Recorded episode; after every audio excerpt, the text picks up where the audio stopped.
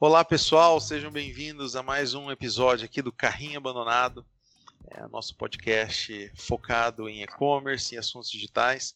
É, e hoje nós estamos trazendo a Noroara Moreira, que é especialista em direito tributário e LGPD, para falar com a gente aí, né, sobre, sobre essa transição, sobre a implementação da lei e uh, explorar um pouquinho esse assunto. Noroara, muito obrigado pela presença, seja muito bem-vinda. Ô Rodrigo, prazer é todo meu de poder conversar com você e interagir com seus ouvintes. Teu canal é super bacana, já estamos seguindo aqui na Moreira Suzuki também. Obrigada pelo convite. Show de bola, valeu. Bom, então é, queria começar um pouco, né, Noroara, falando sobre os impactos é, impactos da, da LGPD no e-commerce. Né? Isso já é uma realidade, né? já entrou em vigor, a gente tem um prazo aí, né, antes da, das multas tal para se adequar, mas que, que a gente precisa se adequar urgente é fato. Né? Então a gente vai até pular essa etapa, se a gente deve se adequar ou não. Acho que todo mundo tem que se adequar hoje.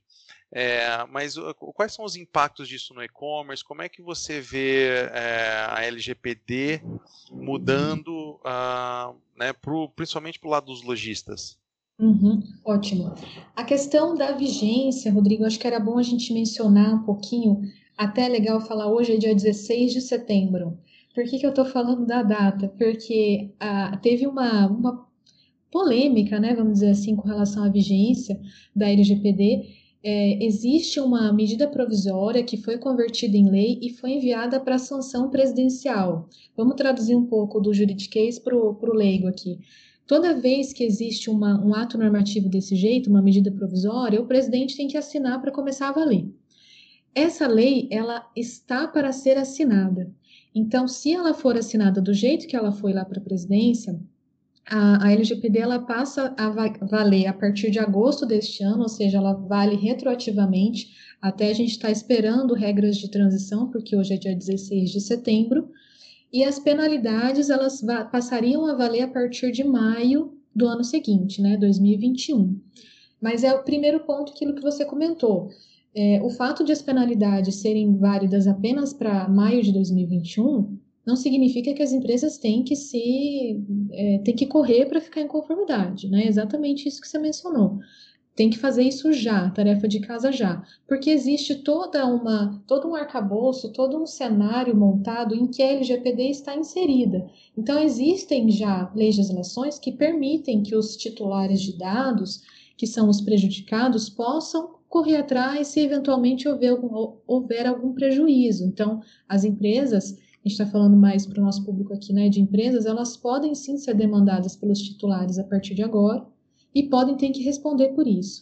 Então, aí, respondendo a tua pergunta, focada no e-commerce, propriamente dito, e-commerce é uma, é uma atividade que envolve um fluxo de dados gigantesco, né? Dependendo do nível de recebimento desses dados, da, dos bancos que existem, para onde os dados serão direcionados, se são aqui localizados no país ou se tem até envio de dados para fora do país, considerando as plataformas de interação, é um impacto gigantesco e, inclusive, existe essa pressão externa para que as empresas nacionais elas fiquem em conformidade. Então, como o e-commerce ele é fluxo por, por é, assim, por acepção, né, assim, tudo que atividade ligada ao e-commerce ela gera passa por fluxo de dados. Então, é, é um impacto bastante grande, porque as empresas têm que ficar em conformidade desde o momento do, da coleta desses dados, que podem se dar de inúmeras formas, de, de várias maneiras, né? Até, até para a questão da finalidade, que eu acho que é muito impactante para o e-commerce, porque muitas vezes os dados são coletados e os titulares nem sempre sabem o porquê aqueles dados estão sendo coletados e para quais finalidades serão usados, onde serão armazenados e se eventualmente serão eliminados algum dia, ou se podem ser reutilizados em outra atividade. Então, eu acredito que este seja, em linhas bastante gerais, o principal impacto relacionado ao e-commerce bacana. Legal, perfeito. É, e aí, é, Ah, eu acho que acho que talvez a gente possa entrar um pouquinho nesse, nos detalhes da, do, do funcionamento ali. É, só por, uhum. por mérito de, de curiosidade para gente, a gente discutir e deixar o pessoal um pouco mais antenado, né? É, que aí você pode me corrigir, né? Mas basicamente a, o LGPD, né? Ela vem para regulamentar é, como, como as empresas estão usando os dados dos seus clientes e principalmente o quanto os clientes têm conhecimento e poder sobre o uso desses dados, né? Então é, para cada tipo de uso de dado, você tem uma base legal, né, que, que seria o motivo da, de você estar tá usando e armazenando aquele dado. Você fala um pouquinho para a gente, assim, brevemente, sobre essas bases legais e uma visão para a gente entender um pouquinho melhor? Ótimo. Eu vou até responder com foco no e-commerce também. Então, assim, a lei, ela, ela tem um centro muito forte que é o titular do dado. É, o titular é sempre uma pessoa física e o dado que a gente fala pode ser tanto dado pessoal como dado pessoal sensível. Dado pessoal, tudo aquilo que identifica ou pode vir a identificar essa pessoa física. Dado pessoal sensível, da mesma forma, identifica ou pode identificar, mas como o próprio nome já sugere, são dados que são mais críticos, vamos dizer assim. Estão ligados à biometria, à saúde, partido político, é, então, assim, daí a, a, descrição desses dados eles, ela é taxativa, enquanto dados pessoais não, é mais ampla. Então, nome, endereço, RG, CPF são dados, exemplos de dados pessoais. O tratamento desses dados ele é diferente de acordo com o tipo de característica, se dado pessoal ou se dado pessoal sensível. O dado pessoal, ele tem lá no artigo 7 a descrição de todas essas bases que autorizam o tratamento. Então, chamadas as bases legais, como você mencionou. Então, vamos puxar lá, primeiro ponto para o e-commerce, né? Uma plataforma X coletou esses dados, então, uma empresa coletou esses dados pessoais, nome, e-mail, comportamento de compra, por exemplo, para utilizar para uma determinada finalidade. Este titular, os dados são do titular, por isso que a gente fala que o centro da LGPD é o titular. Ele tem a gerência daquilo do que dos próprios dados, né? Então, em tese, eu estou falando em tese, a gente já vai explicar o porquê, mas em tese, ele pode escolher o que, com que deve ser feito esses dados e, e se vai ser fornecido, se podem ser fornecidos, armazenados, utilizados. É o titular que determina isso, né? Isso que a gente chama de autodeterminação do titular. E aí, a partir do momento da coleta, e da utilização, a empresa tem que ter muito claro isso, assim, o tipo de dado que vai ser coletado e a finalidade específica. Por quê? Pelo princípio da transparência, que é um daqueles que estão previstos lá na, na LGPD, ele tem que informar para o titular para que, que ele vai usar.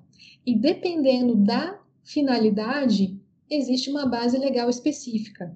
Então, dentro do e-commerce, se for para a compra de um produto, então coletou lá os dados para que o titular possa comprar um produto, a base é a execução de contrato. Sem o fornecimento daqueles dados, a pessoa não consegue comprar o produto.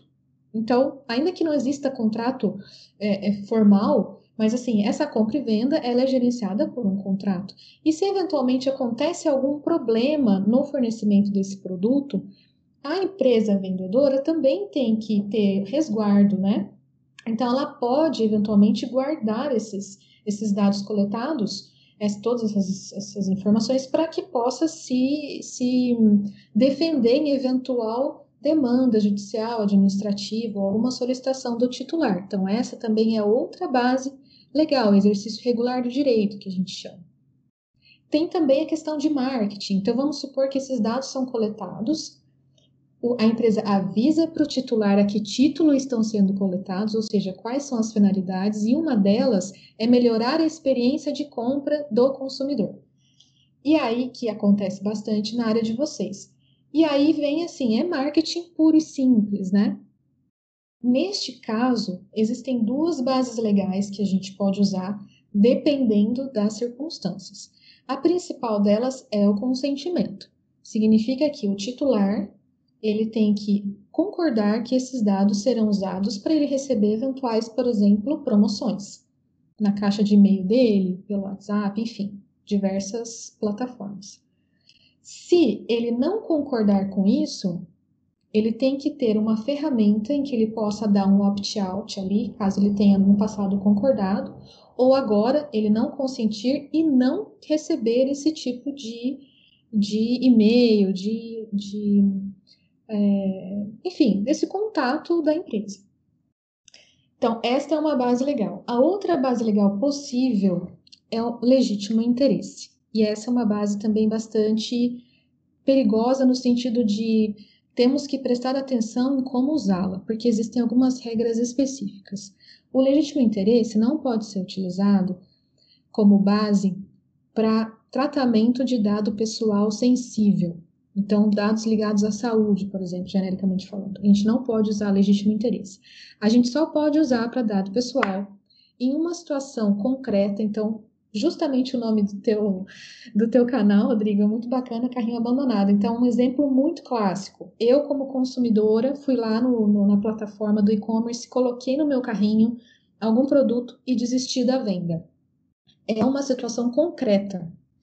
Se você conseguir rastrear isso e falar, poxa, aqui é uma oportunidade de venda, eu vou mandar de novo para a Noroara esse mesmo produto, numa outra cor, num outro tamanho, num outro formato, sei lá para que eu efetivamente consiga validar essa venda, eu posso fazer e essa minha base legal autoriza, esse legítimo interesse autoriza, porque é uma situação de coleta de dado pessoal, é uma situação concreta e é uma situação em que é, tem a ver diretamente com a atividade da empresa, que é a venda daquele produto.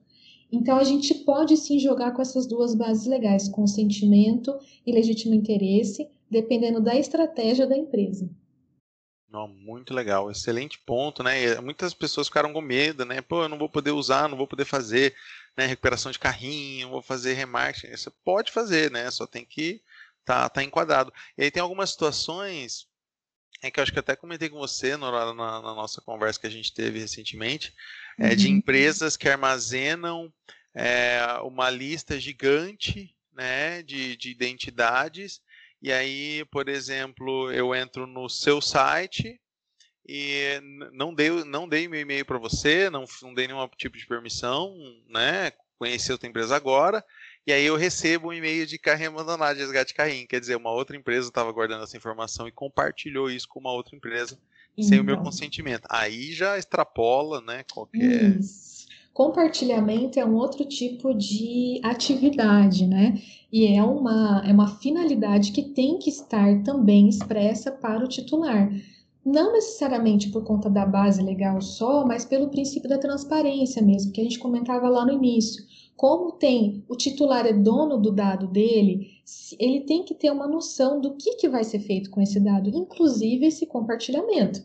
Então, a depender do, do, tipo de dado coletado, ele tem sim que dar o consentimento para ser, ser compartilhado, porque, em tese, se ele comprou com você, Rodrigo, ele concordou que você utilizasse, utilizasse aqueles dados para efetuar, por exemplo, uma compra. Ele não autorizou necessariamente que você passasse aquela, aqueles dados dele para um terceiro, para que ele também pudesse melhorar a sua experiência de compra sabe? Até porque, neste caso, não existe um, um, fato concreto que autorizasse, por exemplo, a usar um legítimo interesse. Eu nem sabia da existência da terceira empresa.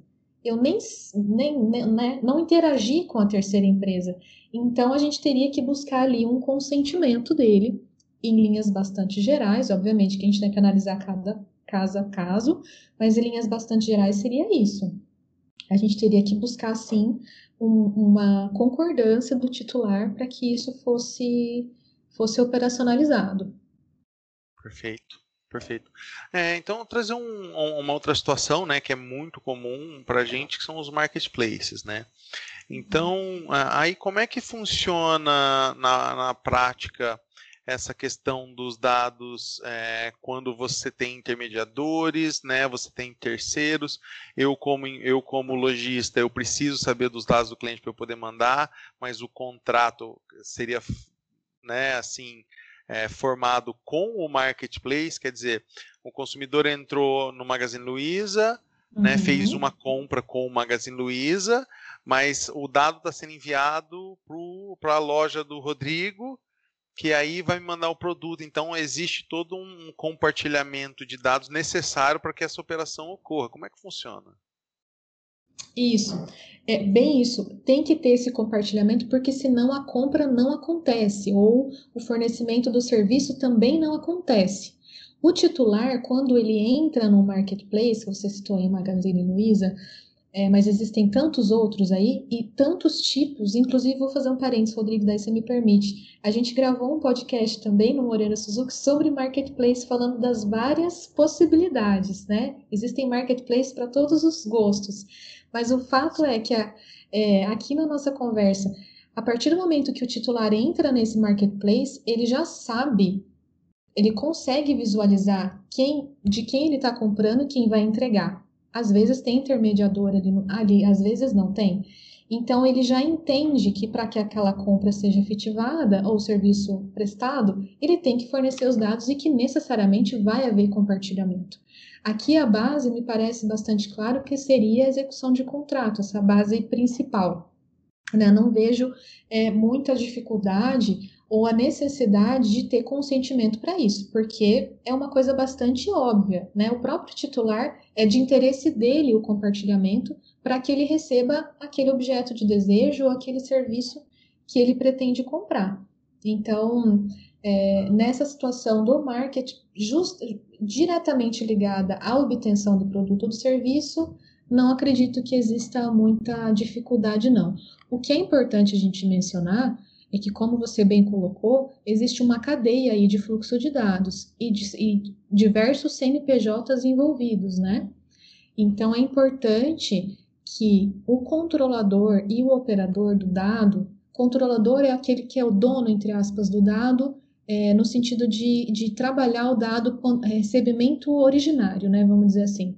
Então, o titular é o dono do dado porque o dado é dele, mas ele fornece para aquela finalidade. Então, a empresa que recebe isso é a controladora. A operadora é aquela que vai executar uma determinada tarefa com o dado coletado. Então, no marketplace, a gente pode ter isso, né? Eu entro lá na plataforma, contrato a, a, loja X, mas eu sei que tem um intermediário, o intermediário que vai operacionalizar minha compra. Ele é o operador. Controlador e operador são igualmente responsáveis ali, lógico, com seus graus de diferença, dependendo do, do, do, incidente que possa vir a acontecer, mas eles podem ser responsabilizados caso ocorra qualquer problema nesse fluxo. Então é importante que operadores e controladores se cobrem mutuamente para que fiquem em conformidade. Porque se eventualmente acontece um incidente, pode ser que qualquer deles seja demandado. E aí, poxa, né? Às vezes a tua empresa está super em conformidade, mas o seu parceiro comercial não está. E aí a tua imagem pode ser prejudicada por conta do teu parceiro, por ele não ter uma segurança da informação correta, enfim, por não estar em conformidade e aí você acaba sofrendo consequências, não digo nem multa, tá? É mais assim, porque multa é uma. É, é, a gente nem sabe exatamente como é que vai vir a ser cobrado. Está previsto em lei, mas a gente não tem ideia de como isso vai acontecer por enquanto. Mas o problema aqui é que eu vejo de imagem, né? Às vezes o cliente vai e não volta. Então, ninguém quer isso. É importante que operador e controlador se conversem, então perfeito. É, e esse é um ponto que, hum, que eu queria é, ver tua opinião também, que é essa questão do, do operador e, e, a gente lida com muitas ferramentas né, no e-commerce. Então eu tenho a ferramenta de vitrine personalizada, né, que basicamente monitora os dados de navegação e compra para apresentar produtos mais, é, mais relevantes né, para aquele usuário. Eu tenho uma ferramenta que capta a informação de e-mail, que armazena para eu fazer disparos de e-mail. Eu tenho a ferramenta é, de mídia, onde eu capto informações de pixel para fazer remarketing, rodar mídia paga, né, seja Facebook, Google e tantas outras é, plataformas. É, eu tenho. É, tem tanta ferramenta é, hoje disponível. E aí eu queria saber de você, o, o quanto isso é relevante é, para o lojista né, na hora de avaliar essas ferramentas, o que, que ele tem que tomar cuidado, como é que, é, aonde tem risco né, nisso aí, é, que eu acho que isso é uma coisa que, que a gente não tem falado muito. Né? A gente tem falado muito a como você se proteger, mas se tem um monte de ferramenta que está plugada lá, e como é que isso né, faz sentido depois no, no, no cenário macro né, da, da LGPD? Uhum. É muito legal essa tua pergunta, porque às vezes as empresas elas têm, os e-commerces, né, tem muitas formas de input de dados e nem sempre consegue gerenciar todos eles com a mesma sensatez, vamos dizer assim. Não consegue ter um controle muito bom daquilo que entra. Às vezes, as empresas coletam dados duplicados em plataformas desnecessariamente, às vezes coletam dados que nem precisariam coletar e ali geram uma, um passivo ali, né, uma, um problema que pode acontecer e desnecessário também. Então, considerando que existem essas diversas formas de input, né, de, de coleta de dados, é muito importante, primeiro de tudo, fazer um mapeamento de onde surgem esses dados. Né? Na verdade, tem que fazer um mapeamento da vida útil do dado, do começo até o fim, da onde ele entra e para onde ele vai. A partir do momento que a gente tenha esse controle, não, eu tenho essa, essa, essa entrada aqui necessária, porque eu uso para esta finalidade, o responsável é o fulano. Se acontecer algum problema, é para ele que eu vou, com ele que eu vou conversar. É, isso está bem divulgado para o meu titular. O tratamento é este aqui mesmo e eu vou eliminar desta forma ou não vou eliminar porque eu tenho uma base legal que me resguarda por tempo indeterminado ou vou eliminar daqui tanto tempo. Desde que vocês é, os e-commerces tenham esse controle, não vejo problema, porque aí vai muito mais da atividade que está sendo executada e do que faz sentido operacionalmente para o e-commerce do que uma questão de LGPD. É muito mais é, é, uma decisão estratégica, com segurança, do que uma impossibilidade, uma dificuldade causada pela LGPD. Na verdade, é como se fosse assim, um grande compliance vinculado a dado. Se a gente tem um controle razoável e faz sentido coletar o dado daquela forma, não tem problema nenhum. Se a gente não tem esse controle muito bem adequado, estamos, sei lá, coletando dados de forma duplicada, desnecessária, então não faz sentido, mas aí não faz sentido não por conta da LGPD, não faz sentido operacional mesmo. E aí a gente não precisa correr riscos e, e fazer mapeamento e base legal e tratamento para dados que são desnecessários. Né? Então, eu acho que passa muito. Por... É bem bacana quando a gente implanta projetos de conformidade LGPD, porque a gente acaba esquadrinhando a atividade da empresa e a gente vê se está tudo redondo ou se tem alguma coisa para arrumar. Então, só o fato de fazer esse trabalho prévio já otimiza bastante a operação da empresa. É bem bacana. Perfeito, perfeito. Bom, é, e aí só para a gente finalizar, é, queria que você falasse, a gente conversou um pouco sobre isso, mas falar para a galera aí que está escutando, é, um processo de adequação né, é, e com um profissional, né, no caso eu vou indicar aqui a Noroara Moreira, Moreira Suzuki, escritório especializado, né, e faz esse serviço, mas para a gente entender é, qual que é o processo, né, para mim, para mim foi um aprendizado, né, eu achei que era, ah, vai lá, muda as coisas no site, né, muda, coloca uhum. as mensagens, faz uhum. isso, faz aquilo. Não, mas tem, tem, são várias fases, né, é, do processo de adequação, tem o processo de levantamento de, de todos os contratos, todos os é, é, uso de dados, né, departamento da empresa. Dá uma explicadinha para a gente, para o pessoal Isso. entender, assim, porque sempre, sempre me perguntam, cara, e na prática, como é que a gente faz? Como é que a gente adequa, né? É, a gente vê assim, ah, basta, bem isso que você falou, basta colocar lá, eu uso cookies no meu site é. e mandar uma mensagem para o titular e, e, as pessoas acham que tá tudo bem. Infelizmente, ou felizmente, né? Eu acho que felizmente, porque com isso a gente consegue melhorar o fluxo dos dados na empresa mesmo. Então, felizmente, não é só isso. É, o primeiro ponto é esse que eu falei agora há pouco, de mapeamento. É importante a gente entender por onde entram os dados. E os dados, é bom que a gente fale, tudo bem que a gente está conversando aqui com o pessoal do e-commerce, mas é bom que a gente fale que não são só dados que estão, né, são digitais, qualquer tipo de dado, pode ser num caderninho lá no papel, se tenha o dado que identifica ou possa identificar o titular, é dado que é tratado pela LGPD. Então, é, é bacana mapear tudo isso por setor, então, a tua empresa tem quantos setores? Tem lá um RH, um financeiro, o operacional propriamente dito. Tem terceirizado? Sim. Tem um escritório de contabilidade, eventualmente. Tem um escritório de advocacia relacionado, eventualmente. Então, tem lá os fornecedores de serviço, de produto, para os seus insumos propriamente ditos. Então, tudo isso a gente faz um mapeamento. Primeira coisa, é, é bom também lembrar no RH, a gente está falando dos próprios colaboradores então, o tratamento de dados dos colaboradores das empresas também é necessário que seja feito.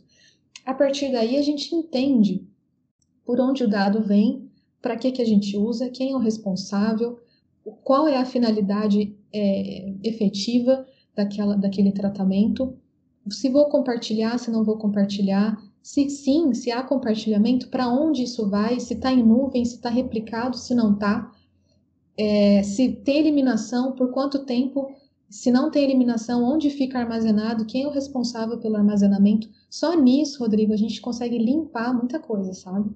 É como se fosse uma grande faxina das empresas. Aí a gente vai definir com base nas atividades por setor, então assim, não precisamos mapear é, tudo, né? A gente pega as atividades que são principais dos setores, mapeia. Não dá para a gente falar que vamos cobrir 100%, é impossível. Então a gente tem que mapear aquilo que faz sentido para o funcionamento da empresa. Depois disso, a gente tem que identificar as bases legais, ou seja, qual é aquela base que a lei me permite usar para tratar aquele dado. Existe base? Eu não preciso de mais de uma, eu preciso de apenas uma. É uma boa notícia, então, né?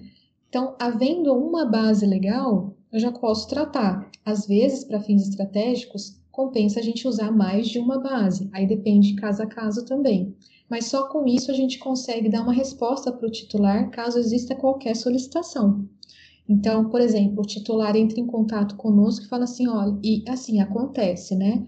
É, da onde você pegou meu e-mail? Porque eu estou recebendo propaganda aqui, eu não quero mais. Aí a pessoa responsável, que é o encarregado, ele vai responder, olha, teu e-mail veio daqui e está sendo usado para tal finalidade, a base legal é esta. Olha que, que bom. Então, você já tem um, um, um amparo ali legal para usar esse dado e, e dar continuidade no tratamento tranquilamente. Aí depois vem as, as práticas, né? É importante por conta da cadeia do fluxo de dados que a gente comentou anteriormente, olhar os contratos dos seus fornecedores, porque todo mundo da cadeia tem que estar em conformidade, é um empurrando o outro mesmo para que qualquer incidente não venha resvalar, não venha prejudicar a sua imagem, é importante fazer os termos para os titulares, dar toda a transparência para eles, para saberem de que forma estão sendo usados os dados, e principalmente possibilitar que os titulares é, que tenham feito consentimento façam a retirada do consentimento, chamando o famoso opt-out, né? Que deve ser tão fácil quanto o opt-in. É, então, esses são os planos de ação. Então, também, assim, treinamento com colaborador, treinamento com encarregado, para que as respostas sejam otimizadas e, havendo incidentes, possam ser facilmente resolvidos. E aí, é, também existem os relatórios de boas práticas e de impacto, para caso ocorra algum incidente, não seja aquele Deus nos acuda, sabe? É, já esteja assim pré-definido o que acontece, o que, qual a resposta vai ser dada. Então todos os cuidados foram tomados, mas havendo algum incidente, que até tem uma brincadeira que a gente ouve bastante, na vida a gente tem, a gente tinha duas certezas, agora a gente tem três, né? Que a gente vai morrer, que a gente vai pagar tributo e que vai ter um incidente de dado. Então, é, são as três máximas da vida agora. E aí a gente sabe que pode acontecer incidente, mas se a gente estiver preparado para isso, tiver o caminho desenhado de como proceder, fica muito mais fácil. Então a possibilidade de ter algum prejuízo diminui bastante. E aí no mais é acompanhamento, né? Porque é um, é um projeto que tem vida eterna dentro da empresa. Sempre existem produtos novos, existem serviços novos, existem formas de trabalhar diferente, novos opt-ins, novas plataformas. Toda vez que tiver alguma mudança, isso também tem que ser adequado à LGPD. Então, começa pequeno e vai aumentando e vai caminhando conforme a empresa vai caminhando também. Perfeito. Linhas, linhas gerais seria isso, Rodrigo. Perfeito. Excelente. Muito bom, muito bom, Nora. Muito obrigado. Muito obrigado pelas dicas. É, quem, quem puder, vamos acessar lá no Spotify, né? É, Moreira Suzuki, que tem o podcast, e, e dar uma escutada. Tem isso, ligando os pontos, isso. Ligando os pontos, né? E o seu também tá. Isso. E o de vocês também tá excelente. Eu agradeço demais a, a conversa, foi ótimo. E estou sempre à disposição, tá? Show de bola. Valeu, gente. Até a próxima. Valeu, Norara. Valeu.